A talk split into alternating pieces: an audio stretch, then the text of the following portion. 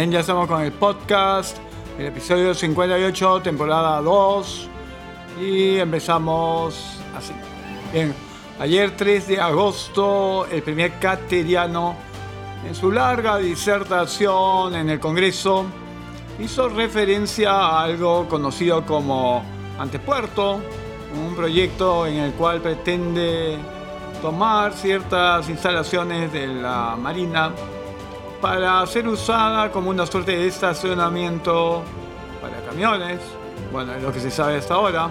Con respecto a esto, la Asociación de Puertos, perdón, la Asociación Peruana de Operadores Portuarios ha venido expresándose ya desde hace algún tiempo.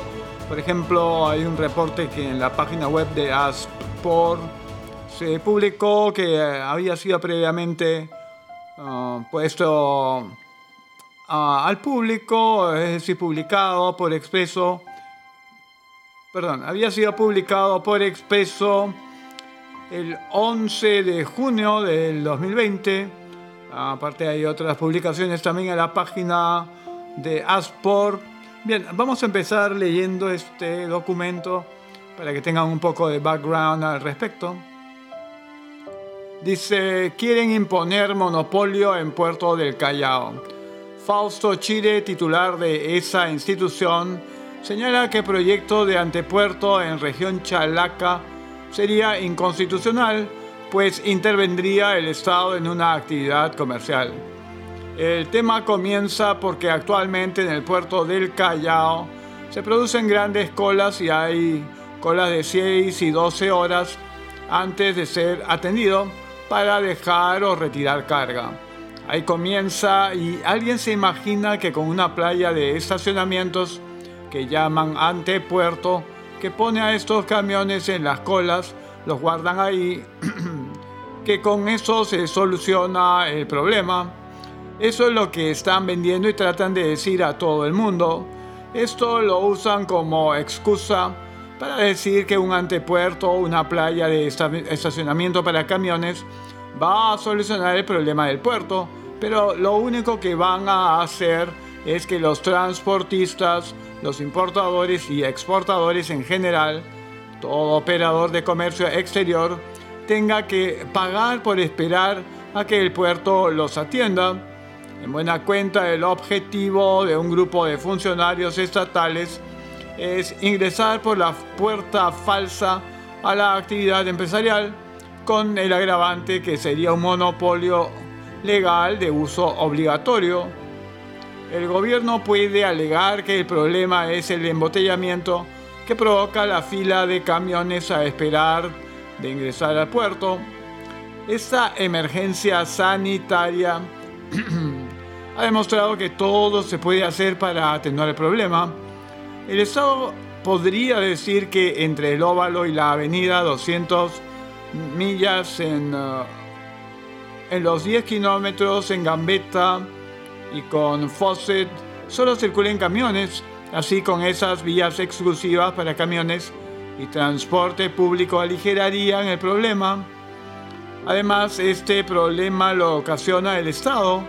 No puede hacer crecer el puerto porque lo enclavó dentro de, la, poblaciones porque no hizo viaductos, anillos periféricos y ahora no puede pretender que la solución esté en crear un negocio para alguien.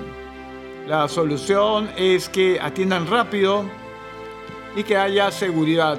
Ahora, si quieren que vaya al estacionamiento para evitar la congestión, para evitar los robos, no tengas la desfachatez de cobrar esto es responsabilidad del Estado, que no haya viaductos, que no haya un puerto decente, que no haya seguridad, es culpa del Estado. No vengan a hacer negocio con ello. Este proyecto tiene tan poca transparencia que no se sabe qué va a pasar. Es el problema. El MTC primero dijo que no había de qué preocuparse, que esto sería una playa de estacionamiento, no sabían el lugar, dijeron después se les pidió que indicara dónde será. El presidente de la autoridad portuaria dijo que no sería en la base naval, aunque nosotros sabíamos que así sería. Después el ministro de Comercio Exterior dijo que sí serían terrenos que cederá a la Marina. Al final hay un convenio del que nadie sabe qué dice. Lo que no dicen es cuánto costará a todos este antepuerto, cuánto nos va a cobrar, a quién se le va a concesionar. El problema está causado por el Estado, por este gobierno, por el anterior y los anteriores, por más de 50 años. Es una oportunidad de real negocio poner una playa de estacionamiento para 5.000 camiones por día, ponles a 50 dólares por camión, son 250 mil dólares diarios, son 7,5 millones al mes. No hay duda de que la posición del MTC y el MINCETUR es promover el antepuerto del Callao ante los transportistas y otros gremios. Sin embargo, no se les aclara que ahora pagarán por esperar a que el puerto los atienda. Al MINCETUR y al MTC se le suma ahora el Ministerio de Defensa que cederá terrenos de ubicación estratégica para el desarrollo del antepuerto que no tiene beneficio para el comercio exterior, sino solo para el afortunado que administre esta cochera. Ningún funcionario de estos ministerios transparenta su proyecto ni dice cuánto costará esto. Bueno, y aquí tenemos el audio del ex premier cateriano con respecto al antepuerto, tal como habíamos mencionado en el artículo que se leyó previamente. A ver, presten atención. Para elevar la competitividad de nuestro comercio exterior a través del puerto del Callao, el gobierno presentará un proyecto de ley para declarar de interés nacional la construcción de las nuevas instalaciones de la base naval del Callao y la construcción de un antepuerto el cual permitirá el parqueo de camiones de carga y contenedores. Este espacio reducirá la congestión vehicular originada por los 3.800 camiones que entran y salen cada día de los terminales portuarios norte y sur. Este proyecto se impulsará mediante una operación de gobierno a gobierno. Los recursos que se recauden de la concesión irán a un fideicomiso en beneficio de la Marina de Guerra del Perú. Ello, señor presidente, exige que el Ministerio de Defensa, a través de la Marina de Guerra, ceda más de 20 hectáreas entre las avenidas Néstor Gambetta y Contralmirante de Mora de la base naval del Callao. El Ministerio de Transportes y Comunicaciones financiará los estudios técnicos y la primera fase de la nueva base naval. El resultado permitirá el desarrollo del terminal marítimo de pasajeros que relance el turismo hacia nuestro país, aprovechando la expansión del aeropuerto Jorge Chávez y su cercanía con el principal puerto del país.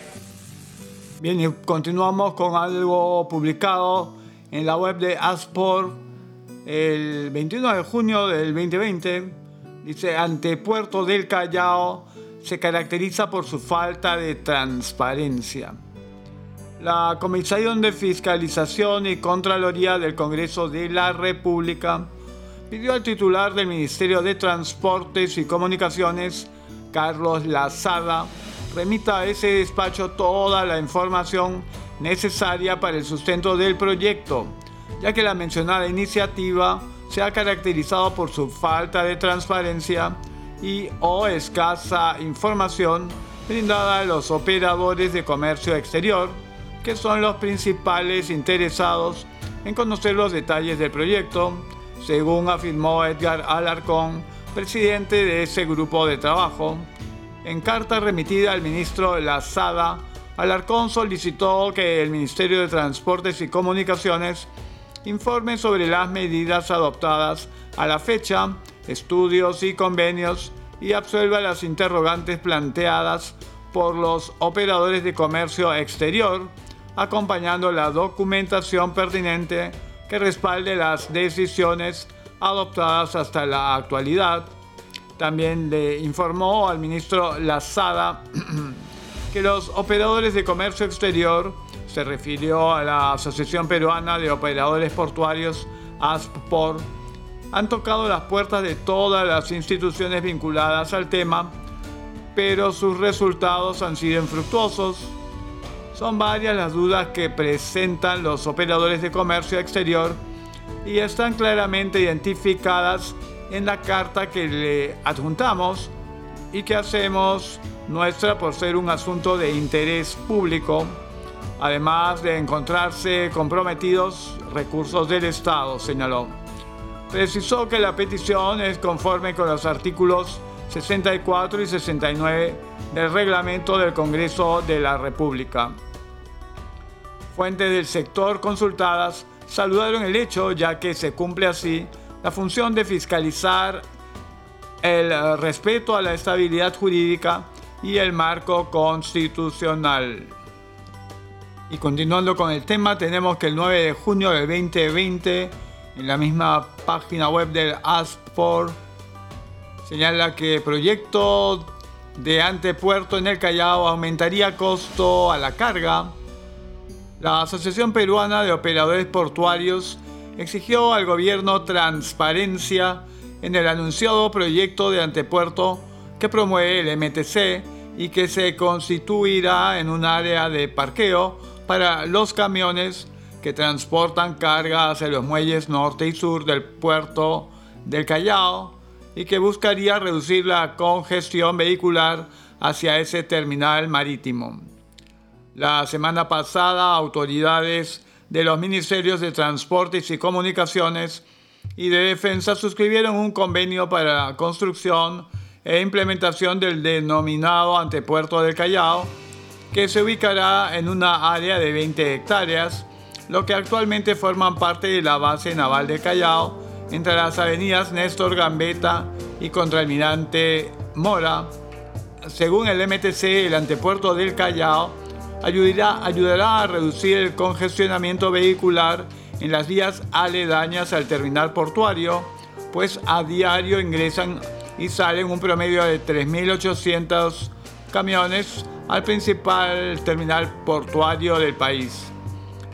Al respecto, Aspor, que agrupa a dueños de almacenes extraportuarios, objetó que hasta ahora el gobierno no haya informado si el uso del antepuerto demandará un costo para los transportistas y usuarios del comercio exterior. Si no fuera así, quedará confirmado que el objetivo del antepuerto es ingresar por la puerta falsa a la actividad empresarial, con el agravante que será un monopolio de uso obligatorio, será un nuevo peaje pero más caro, aseveró el mencionado gremio empresarial. Aspor recordó que el puerto del Callao está enclavado entre poblaciones, carece de espacio, por lo que el tiempo de atención es el principal cuello de botella. La falta de vías de acceso a anillos periféricos e infraestructura en general es responsabilidad del Estado y ha ocasionado el problema actual. No puede pretender que ahora los usuarios del puerto paguemos por esperar que nos atiendan en beneficio del operador del antepuerto. Esto no arregla nada de lo antes indicado, apuntó. Si los exportadores que van directamente al puerto y los importadores que salen del puerto también directamente, ahora tendrán que pasar de manera obligatoria por el antepuerto y pagar la tarifa que les fije el operador es un paso adicional y es un costo adicional, aseveró Asport. Según el MTC, el futuro antepuerto contará con un sistema de tecnologías de información y comunicación para interoperabilidad en la instalación con el sistema de citas de los terminales portuarios, Muelle Norte y Muelle Sur del Callao, y los transportistas. Al respecto, el mencionado gremio objetó que con el proyecto se busque también establecer un sistema de citas del Estado para la atención en los muelles concesionados, como si los dos operadores privados no tuvieran sus propios sistemas y sus propios accesos separados al puerto. Cuestiona que el proyecto llevaría a establecer un solo sistema del Estado y un solo acceso desde el antepuerto. Esto será más eficiente. ¿O solo es esto es parte de la estatización de los servicios logísticos en el Callao? La obligación del Estado es exigir que los sistemas de citas actuales funcionen mejor, no intervenir directamente. Bien, ese tema seguirá resonando durante mucho tiempo. Bueno, durante el tiempo que se discuta este asunto del antepuerto, tanto en el Callao, así como en el Parlamento y en el Ministerio de Transportes y Comunicaciones, ah, toda vez que el asunto es preocupante, preocupante para los operadores del comercio internacional, tanto importadores como exportadores, tanto como he mencionado que esto innegablemente incrementará los costos de operación. Y vamos a ver qué pasa en las semanas, en los meses siguientes, si el gobierno, tal como lo ha anunciado el premier cateriano, continúa con esa idea que se había quedado paralizada durante un tiempo. Y vamos, eventualmente habrá bastante que ver en la medida en que este tema se vaya desarrollando. Bueno, y al cierre de este podcast y previamente a la edición, eh, sucedió que el gabinete cateriano sencillamente no fue ratificado por la votación del Congreso, por lo tanto el tema que se ha estado tratando no queda flotando en el aire, sino que vuelve a pasar a estar en stand-by. Sin embargo, hay que estar atentos ya que el siguiente gabinete, aún no nombrado, eh, muy probablemente insista en esta situación, así que más adelante seguramente tendremos noticias sobre el tema. Bien, y así llegamos al final del podcast en el episodio 58, temporada 2. Y en fin, nos estaremos encontrando pronto.